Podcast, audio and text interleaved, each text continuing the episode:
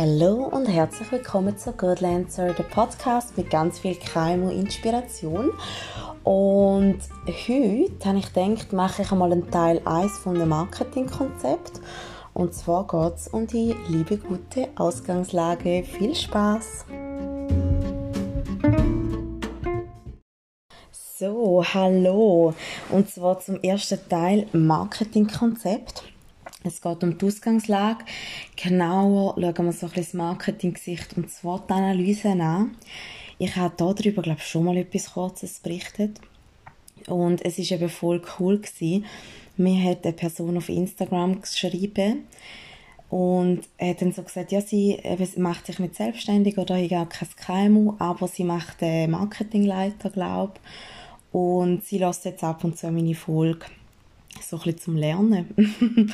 Sicher nicht bei jedem Thema gleich jetzt gerade so für Theorieprüfung ähm, oder gleich hilfreich, sage ich mal, aber hat mich voll gefreut und es gibt gerade noch einen zweiten Grund, wieso dass die Folge entsteht.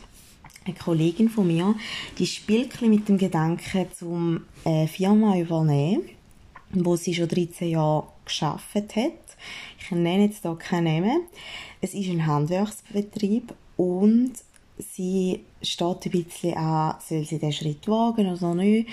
Und ähm, wir sind mega gute Kolleginnen. Darum treffen wir uns jetzt einmal in der Woche. Gehen ich spazieren mit dem Kleinen. Und in dieser Zeit tue ich mit ihr wie so ein bisschen das ganze Marketingkonzept durchgehen. Jetzt auf ihren spezifischen Fall. Und wir haben am Montag angefangen. Ähm, das erste Mal, was mir aufgefallen ist, im Marketing, gerade wenn man in die Schule geht, hat man immer so die coolen und kreativen Fälle. Und in der Praxis ist es ja dann vielleicht ganz anders. Und so bin ich jetzt am Montag bei meiner Kollegin an ein total neues Gebiet gestoßen, das ich überhaupt nicht kenne. Und das ist eben der Handwerksbetrieb. Ähm, es ist, ich will jetzt so nicht zu viel verraten, aber es geht darum, es ist eine Art ein Handwerksbetrieb für den täglichen Gebrauch. Also für etwas, was man immer wieder braucht. Und ja, das war irgendwie noch schwierig weil ich dann wie aus meinem kreativen Ding von der Schule hergekommen bin und mit ihr da jetzt wie so nach Schulschema haben wollen durchgehen am Montag. Dann habe ich gemerkt, das ist in der Praxis gar nicht so einfach. Und darum möchte ich da jetzt so ein einfach erklären, ja, so ein bisschen Theorie versus Praxis, kann man so sagen. Ähm, anfangen tun wir ja mit der Ausgangslage. Und in der Ausgangslage zuerst ist einmal so ein bisschen beschreiben, um was geht es überhaupt. Also einfach so ein bisschen alle Eckdaten aufzunehmen, ähm, wo ja gerade so aktuell sind, wo zu dem Fall gehören, was für Probleme und was man eigentlich mit dem ganzen Konzept bezwecken In dem Fall, es ist ein sehr renommiertes Unternehmen ähm, in Toggenburg. Das Verkaufsgebiet ist so ein von dort bis dort. Da haben wir einfach alles so ein aufgenommen, wie viele Mitarbeiter das sind, ähm, eben der Chef das in den nächsten paar Jahren abgeben will und sie die Möglichkeit hat, um die Firma zu übernehmen. Und genau das haben wir eigentlich dann so ein bisschen aufgeschrieben und es ist auch noch spannend gewesen. Sie kommt wirklich aus dem Handwerksbereich, also ja, wo eigentlich halt in der Schule und so die Fächer Deutsch ähm, oder eben Marketing nicht mehr, also nicht mehr wirklich eine Rolle spielen, sondern da geht es wirklich um das Handwerk an sich und da übt man nachher auch jahrelang aus. Marketing ist kein grosses Thema. Buchhaltung wird auch einfach am Rande geführt und Zahlen ja, es sind halt nicht die Unternehmen, die ich jetzt so kenne, die jung und modern sind, wo man jeden Monat zusammenhockt und Zahlen anschaut und sagt, nächsten Monat wollen wir das erreichen, sondern die können einfach Aufträge über noch dies noch, 70% sind immer Kunden, die sowieso jed, also immer wieder Sachen haben, 30% sind neue Kunden da muss man kein Marketing betreiben, die kommen einfach. Sondern da geht es jetzt eigentlich wirklich darum, was macht sie aus dem Betrieb? Will sie den genauso weiterführen? Eben, was bringt vielleicht Zukunft? Und, und, und. Das sind auch so ein bisschen die Bedenken, wo man jetzt gerade bei einer Betriebsübernahme wahrscheinlich auch hat. Ist man wirklich noch glücklicher, so wie es jetzt läuft? Und, und, und. Und wie gesagt, in der Ausgangslage tut man wirklich das alles aufnehmen und beschreiben. Es geht auch darum, dass wenn jemand anders das liest, dass die Person dann schon weiß, um was geht es in dem ganzen Fall und was wird da wirklich rauskommen. Oder also was für ein Ziel soll mit dem Konzept erreicht werden. Und das klingt immer so einfach, ist aber mega schwierig. Aber jetzt gerade mit meiner Kollegin habe ich gemerkt, das ist noch ein guter Weg. Sie hat wie, sie hat wie das Problem beschrieben und ich habe es nachher aufgeschrieben. Und so wie ich es wahrnehme als außenstehende Person und gerade wenn man vielleicht irgendwo mal bei einer Ausgangslage ansteht, dann können wir vielleicht genau das umsetzen, dass man eben das einer anderen Person erzählt. Und die soll das mal aufschreiben. Und nachher kann man es wie besprechen und sieht so ein bisschen, was kommt beim Gegenüber an habe ich jetzt auch spannend gefunden, weil das lernt man so ja nicht in der Schule. Aber jetzt gerade in der Praxis habe ich gefunden, mal, das ist eigentlich noch eine gute Idee. Und nachher haben wir die Ausgangslage so ein bisschen gehabt. Ich habe übrigens nebenbei noch meine 80-seitige Diplomarbeit, die ich damals geschrieben habe. Und darum tue ich jetzt immer so ein bisschen vergleichen, das, was ich mit meiner Kollegin aufgeschrieben habe. Und das, was ich eben so ein nach Schulbuch gelernt habe. Ähm, ja, also, wir kommen, Entschuldigung, darum blättert es jetzt da auch. Wir kommen jetzt darum auch zum Marktgeschehen oder wird auch Marketing-Gesicht genannt. Und das sieht wirklich wie ein Gesicht aus. Also es ist jetzt wie ähm, eine Darstellung, könnt ihr euch vorstellen. Da ist einfach einmal eine riesige Viereck und in dem Markt ähm, oder in dem, ja, das ist eigentlich so ein bisschen unser Markt. Ähm, da innen bin ich als Unternehmen, da ist meine Konkurrenz. Da ist ein Marketingmix zu meinen externen Beeinflussern oder auch zu den Kunden und alles beeinflusst sich so ein bisschen da innen. Und dann gibt es außerhalb die sogenannten Umweltfaktoren. Und wir haben die immer gelernt mit dem Merksatz M. Stöpfer. Sorry, ich finde das so behämmert, wenn ich ehrlich bin.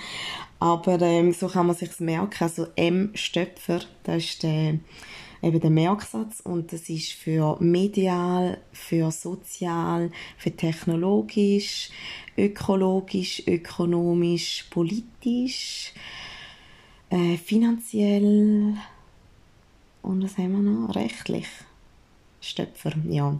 Also eben nur schon komisch, dass M Stöpfer zwei Ö hat und am Schluss nicht ER, aber auf jeden Fall habe ich es mir über all die Jahre können merken. Das sind jetzt eben die sogenannten Umweltfaktoren, die sind um unseren Markt herum.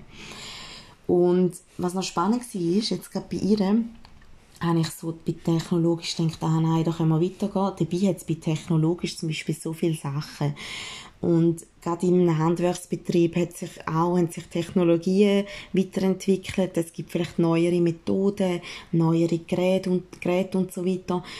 Und das ist zum Beispiel in dem Betrieb, wo ich jetzt mit meiner Kollegin anschaue, genau der Fall, dass die über Jahre einfach so mit diesen Sachen geschafft haben und sich selber nicht wirklich weiterentwickelt haben. Aber es gibt die Möglichkeiten.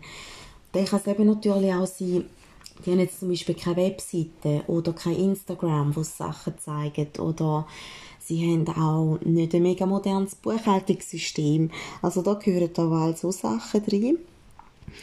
Bei Medial, ähm, da haben wir jetzt speziell nichts Grosses gefunden. Aber Medial, das ist natürlich ganz krass. Ähm, ah Mann, ich will nicht über Corona reden, kommt mir noch ein anderes Beispiel. ah, ich muss Corona bringen. Aber zum Beispiel, jetzt gerade medial, eben mit dem ganzen Corona und so weiter, und das Corona-Bier hat eine extreme Auswirkung auf, ähm, also, oder gespürt die Auswirkung gibt es extrem und haben eine extreme Einnahmeneinbußung. Darum ist medial natürlich ganz krass. Oder auch, wenn ich jetzt Marketing machen für den Impfstoff zum Beispiel, wo rauskommt, dann hilft mir da jetzt natürlich extrem, dass man das medial kann pushen kann mit dem Corona, blöd gesagt, weil auch die verdienen ja eigentlich nur Geld und ja, darum ähm, ja, ist das eigentlich auch vergleichbar, auch wenn es jetzt vielleicht ein bisschen etwas Absurdes ist. Dann, was könnte auch noch sein? Ähm, ja, ganz klar, zum Beispiel äh, Palmöl, wo heutzutage auch immer mehr aufgeklärt wird und ich habe das erste Mal mit meinem Mann erlebt, wo wir im Migro sind und ich etwas kaufen und er so, hey, nein, da hat Palmöl drin. Und ich habe mir das gar nicht überlegt und er hat nachher so gesagt, ja, eben, ähm, das ist eigentlich das Schlimmste, was man machen kann, wenn man da noch so Sachen kauft. Und dann, erst dann habe ich mich angefangen einzulesen und so ist, sicher sind die Branchen, die vielleicht auf Palmöl angewiesen sind, extrem medial beeinflusst worden. Dann ähm, sozial können Trends sein. Ähm, gerade jetzt ist zum Beispiel, also gerade so ein bisschen mit dieser Hipster-Bewegung wieder, ist zwar auch schon wieder ein bisschen vorbei, aber ich das Gefühl, es sind nachher alle mal mit Bart rumgelaufen und zumal es auch sehr viele Barbershops gegeben. Vielleicht hat das auch einen Zusammenhang. Das könnte Trend sein oder auch, ich sehe es jetzt mit der veganen Ernährung, ist auch ein mega Trend, also gerade so für Hiltel-Restaurant und so weiter ist das sicher super. Andere Restaurants müssen aber vielleicht umdenken und merken jetzt mal, mein Cordon Bleu wird nicht mehr so viel bestellt und ich habe immer wieder Leute, die nach veganen Menüs fragen und dann müssen die auch ein bisschen umstellen. Technologisch haben wir schon ein bisschen gehabt. Gerade bei den Banken vielleicht auch krass mit der Digitalisierung, die haben auch viel müssen umstellen, auch andere Branchen, ganz klar. Ökologisch, da halt alles, was eben so wirklich von außen einwirkt, also Waldbrände oder ähm, ich weiß gar nicht, ob die Pandemie auch ökologisch, ob da, da rein gehören, da bin ich jetzt ein bisschen zu weit weg, aber wer zulässt und in die Schule geht, kann ich das einmal fragen. Ökonomisch, dann das ganz Wirtschaftliche. Ähm, da ist jetzt bei meiner Kollegin herausgekommen, dass in dieser Branche ein extremer Preisdruck ist. Also wirklich ganz, ganz krass. Ähm, habe ich auch mega spannend gefunden auch da will ich jetzt keine Zahlen nennen, aber eben wenn ich denke, was so Softwareentwickler in der Stunde verlangen oder ja, Treuhänder, halt immer wieder ein Beispiel jetzt von mir oder Wirtschaftsberater, keine Ahnung, ähm, dann, also, und ich vergleiche eben, was Handwerker auf die Stunde verrechnet oder auch Coiffeure, ja, finde ich, ist da schon noch ein krasser Unterschied. Klar, ist vielleicht teils auch der schulische Werdegang viel länger gewesen, der Weiterbildungswerdegang und darum auch gerechtfertigt, aber gleich, es ist einfach, wenn dann nachher auch in diesen tiefen Branchen noch so ein Preisdruck ist, also ich denke gerade auch, wenn ein Coiffeur irgendwie einen Anschnitt für 30 Franken anbietet, mit Wäscheschneiden, Föhnen und so weiter und gleich irgendwie eine Stunde trägst, ist schon krass irgendwie, wenn dann da so, noch so ein Preisdruck herrscht. Und, ähm, aber ökonomisch kann zum Beispiel auch ein Eurokurs sein, all so Sachen, die meine Branche beeinflussen. Dann politisch, wenn es politische Entscheidungen gibt, wissen wir jetzt auch nur zu gut. Finanziell bin jetzt gar nicht sicher, zwischen Unterschied zwischen ökonomisch und finanziell. Da hätte ich jetzt wahrscheinlich fast das Gleiche so ein bisschen aufgezählt. Aber wahrscheinlich gibt es auch Finesse.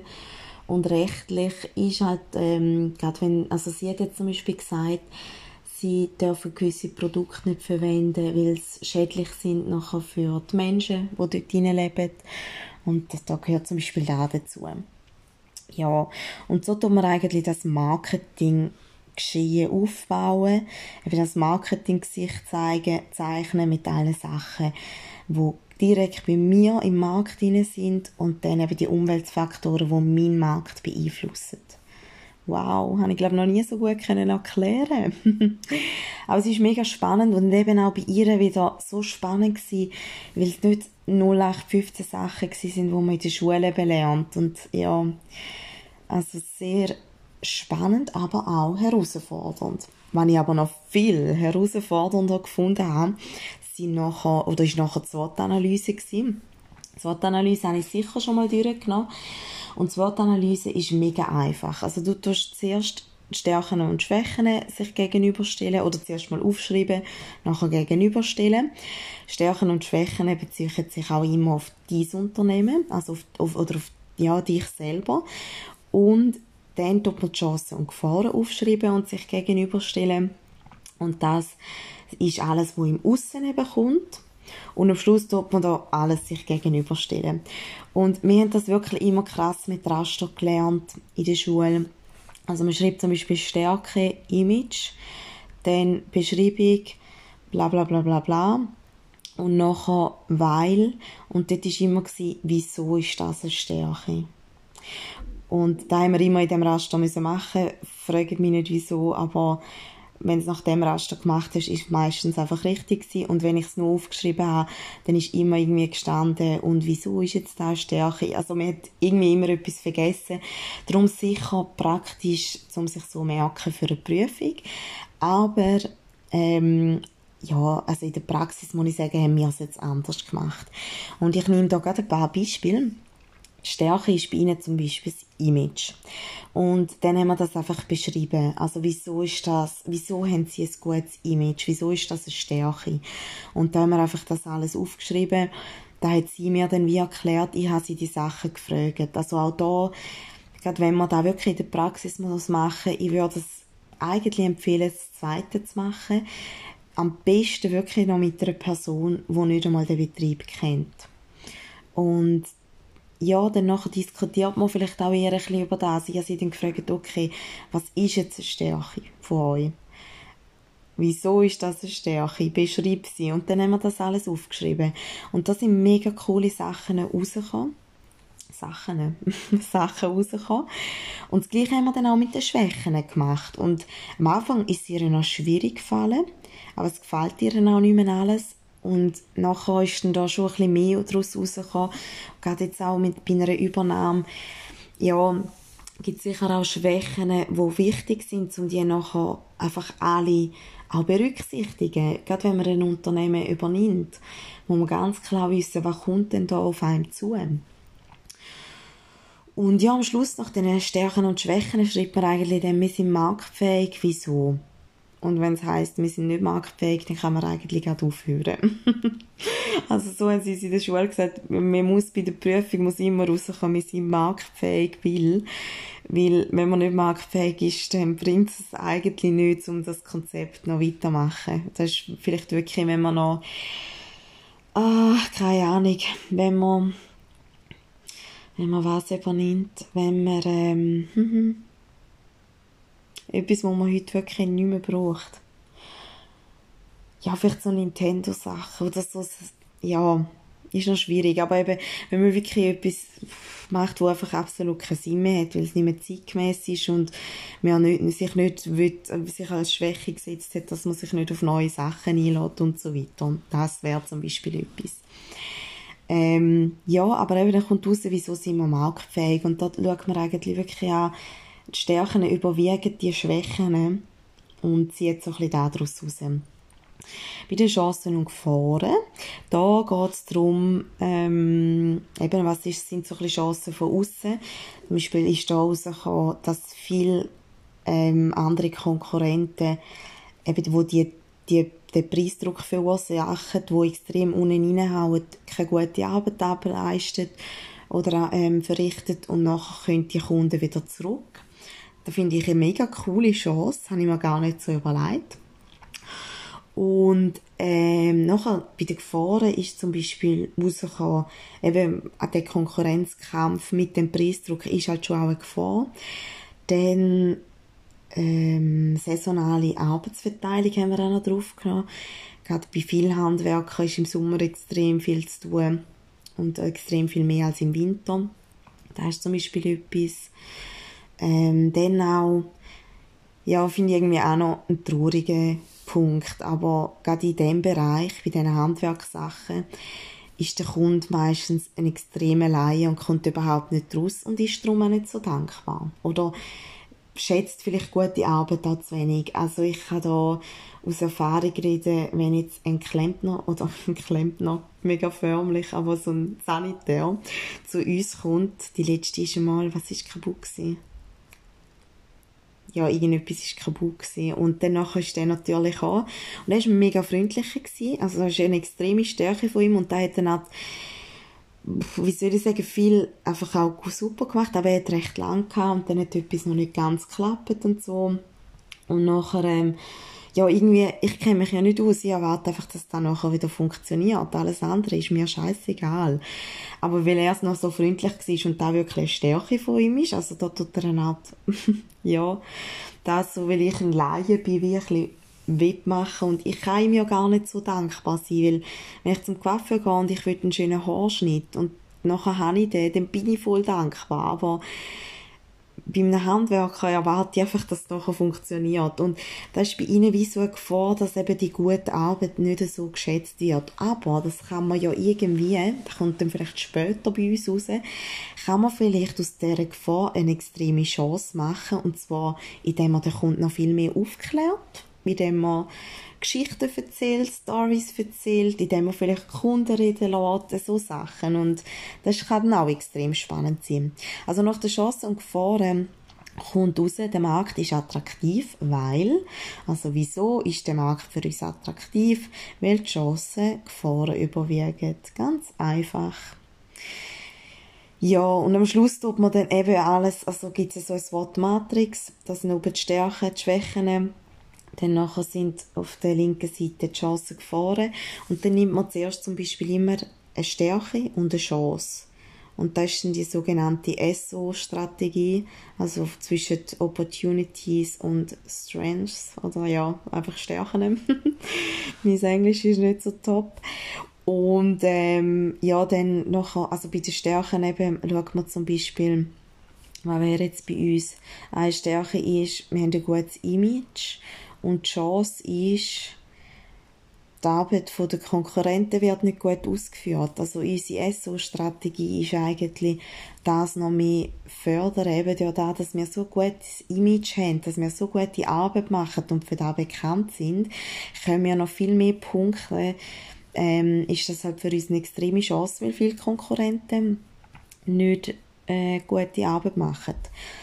Und da ist zum Beispiel jetzt die, also da schaut man dann, was könnte man da für eine SO-Strategie ähm, fahren, eben, dass man da halt wirklich fördern, dass man noch mehr unser Image pusht und die Leute vielleicht noch mehr erzählen über Weiterempfehlungen und, und, und. Da gibt es tausend Möglichkeiten.